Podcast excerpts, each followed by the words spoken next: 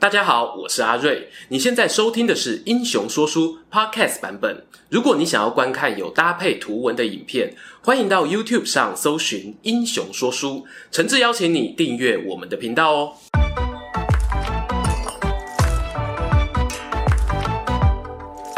滚滚长江东逝水，《三国演义》重开机。英雄说书的观众朋友，你们好，我是说书人阿瑞。上一回啊，我们说到。曹操在安众县边境呢，击退了张绣与刘表的联合军，快马加鞭哦赶回许都。因为呢，他发现了河北袁绍出现不寻常的动静。袁绍呢，想把势力范围扩张到曹操控制的兖州，但又缺乏合理的借口，索性啊假借要讨伐公孙瓒为理由，向东汉朝廷呢借一点军粮，试探一下曹操的回应。曹操呢，则在荀彧与郭嘉两大谋士的劝说下，做出决定。要借就借啊！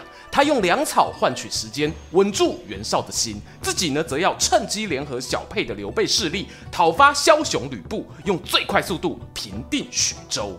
有功一口吕布啊！自从打败袁术之后呢，整天在徐州城内志得意满，大宴宾客，认为呢自己的时代就要来了。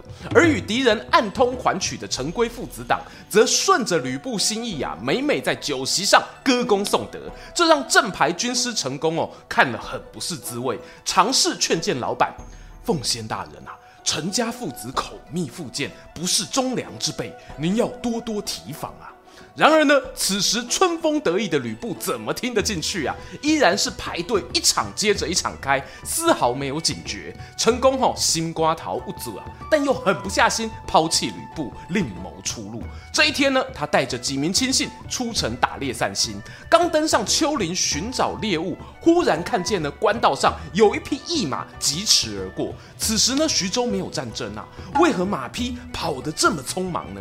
陈宫哦，隐隐觉得事有蹊跷，做了个对瓜来的手势，带着部下从山丘另一侧小路绕到那一匹驿马前方拦截。陈宫呢，大声喝问：“来者何人啊？你是帮谁送信？”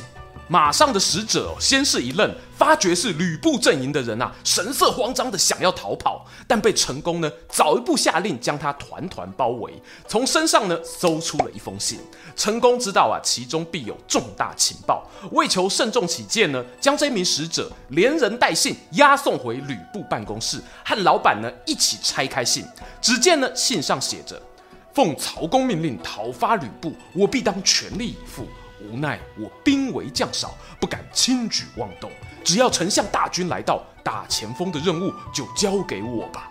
吕布呢，将信啊反复看了几次，脸上表情从困惑渐渐变得狰狞。砰！一拍办公桌，说：“谁派你送这封信的？”那名使者啊，看见吕布浑身散发出杀气，双腿一软就跌坐在地。大人饶命！大人饶命啊！是曹丞相派我送信给豫州牧刘备，要我拿到回信再回去许都。这信上写什么东西，我是完全都不知道啊！吕布听完啊，一挥手，命人将使者斩首示众，随即呢望向陈宫，眼神中哦燃烧着复仇的怒火。成功知道啊，这老板哦，一旦被人挑衅，那个在战场上大杀四方的吕布就要再次回归了。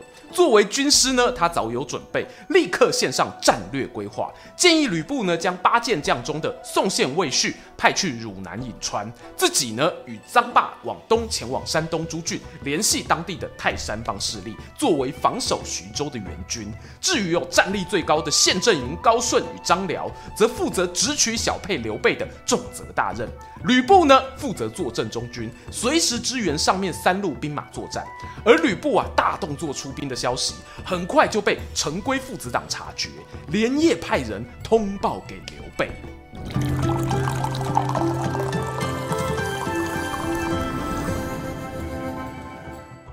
镜头转到小沛城中，虽然收到紧急报告时呢已经入夜，但办公室啊仍然挤满了人。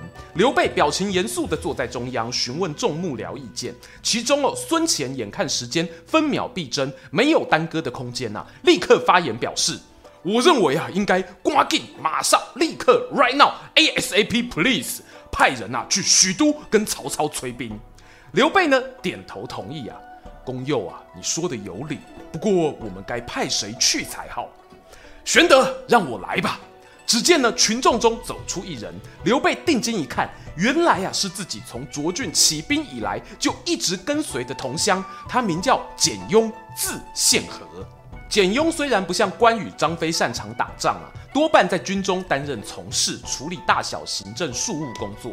他的个性呢，幽默风趣，无论是军官啊或小兵，都喜欢跟他聊天，而且呢，抗压力极强。在这个关键时刻哦，让这位老乡出马，似乎是个最佳人选。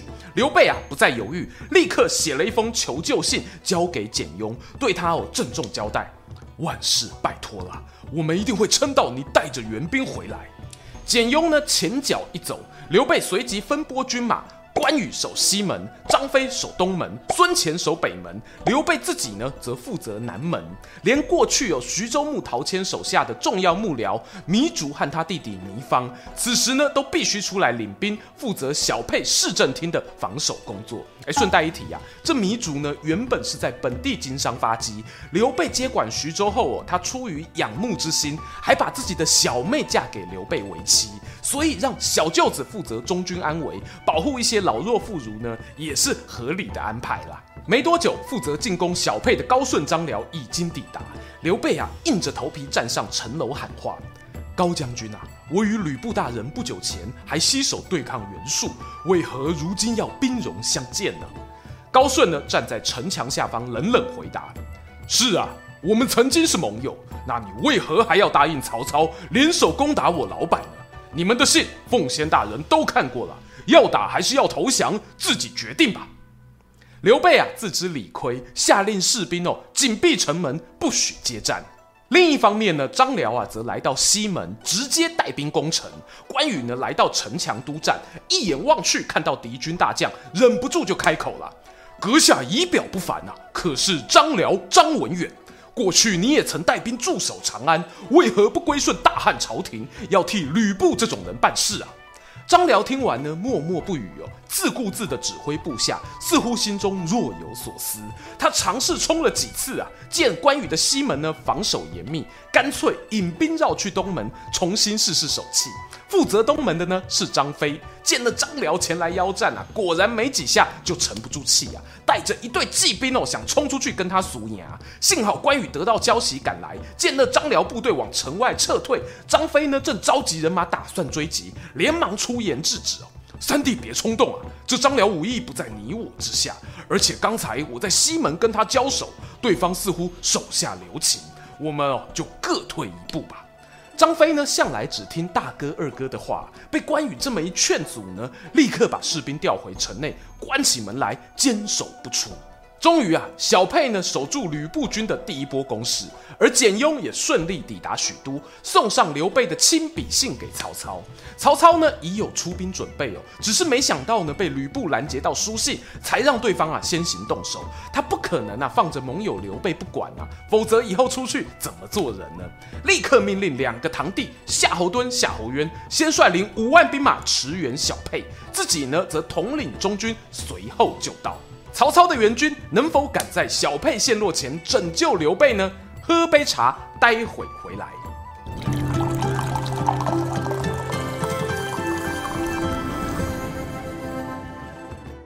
却说曹操前锋出动的消息呀、立刻有探马回报给徐州吕布。他从中军呢拨出八健将中的曹信、侯成、郝萌三名将军带兵支援高顺，自己也带着大部队哦，缓缓往小沛方向推进。小沛这边的刘备呢，仍在城楼上观望，突然发现高顺的部队哦，连夜拔营离去，仅仅留下张辽在城外看守。他知道啊，必定是曹操的援军来了。心中呢浮现一个大胆的念头，我何不趁机出门夹击，看能不能跟友军联手杀退敌军。于是啊，刘备把孙权留在小沛，自己呢和关张二人带兵出城，立下三个城寨哦，打算接应曹操的援兵到来。其实啊，刘备这观念呢，也不能说不对啊，只是分兵夹击这种事情啊，是很讲默契的。上一集哦，张绣刘表已经示范过了啊，不对，刘备还没有看过那一支影片啊。更何况呢，这一次带兵救援小沛的先锋是个性莽撞的夏侯惇，他和刘备有办法心电感应接上线，完成分进合击的任务吗？就说那夏侯惇前进到小沛城郊三十里处，便看到高顺的军队旗号迎面而来。夏侯惇哦，心里暗暗叫声好，自恃啊有兵力优势，纵马出阵邀战，打算呢把之前在濮阳落败的耻辱一次讨回来。高顺这边呐、啊，虽然人数落于下风，但县阵营士兵呢，个个精锐，具有以一挡百的实力啊。他毫不畏战，挺枪上阵，便和夏侯惇展开恶斗。转眼间哦，便缠斗了四五十回合。高顺呢，突然卖了个破绽，调转马头打斜里窜出。夏侯惇大喝：“好家伙，打不过想逃吗？”连忙啊，也催马跟上。但说也奇怪哦，那高顺呢，并没有往大本营跑，而是沿着自家部队聚集的方阵绕圈圈打转。夏侯惇呢，连追了两圈，都跟高顺维持三个马身的距离，心中啊，只觉得焦躁难耐，浑然没发现呢，其中暗藏玄机。同一时间呢，在县阵营部队里，有一名武将拎着弓箭，悄悄上马，移动到方阵的边缘处哦。那人便是吕布派来支援，在八剑将中有百步穿杨本领的狙击手曹信。周遭的小兵呢，成为他最佳掩护。曹信啊，目光锁定高顺与夏侯惇一前一后奔跑的身影，他暗地拈弓搭箭，取好物体奔跑的前质量，嗖的一箭破空而出，宛如一抹黑烟穿越重重人影，直直窜进夏侯惇的左眼。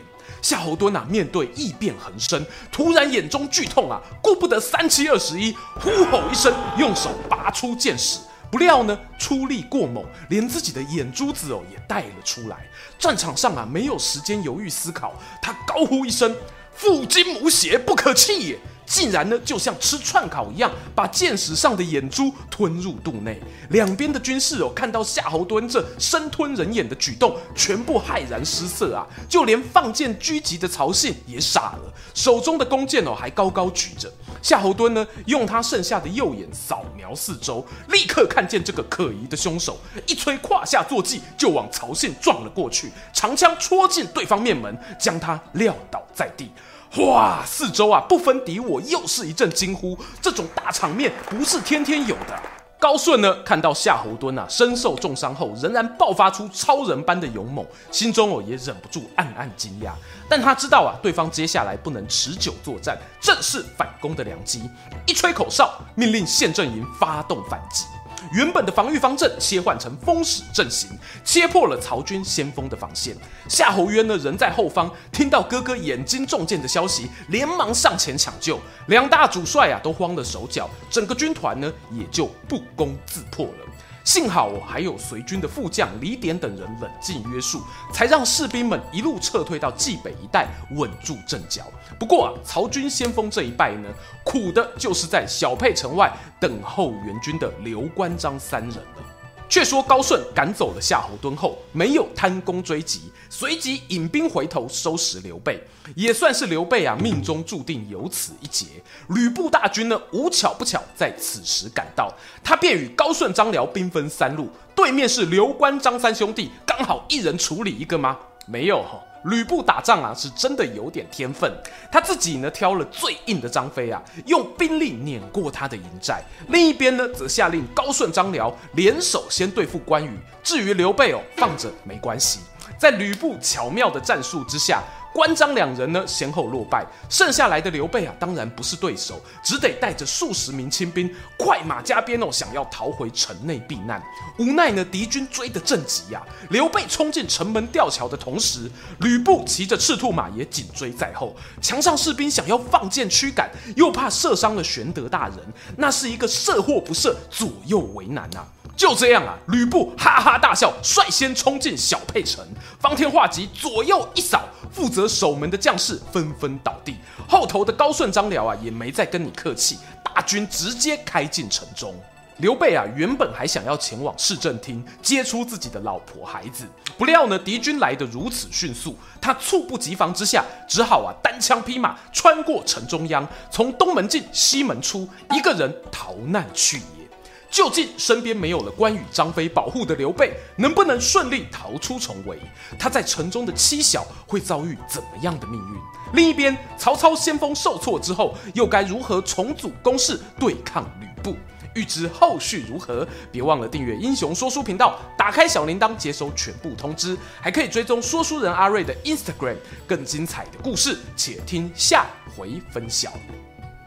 喜欢今天的故事吗？画面右边哦，还有更多推荐影片可以追哦。诚挚邀请您动动手指订阅我们频道，打开小铃铛，选择接收全部消息，这对英雄说书的帮助非常非常大。如果你还想要给我们更多鼓励，也可以扫描加入会员 QR code，用每个月一杯咖啡的钱赞助团队创作更多好故事。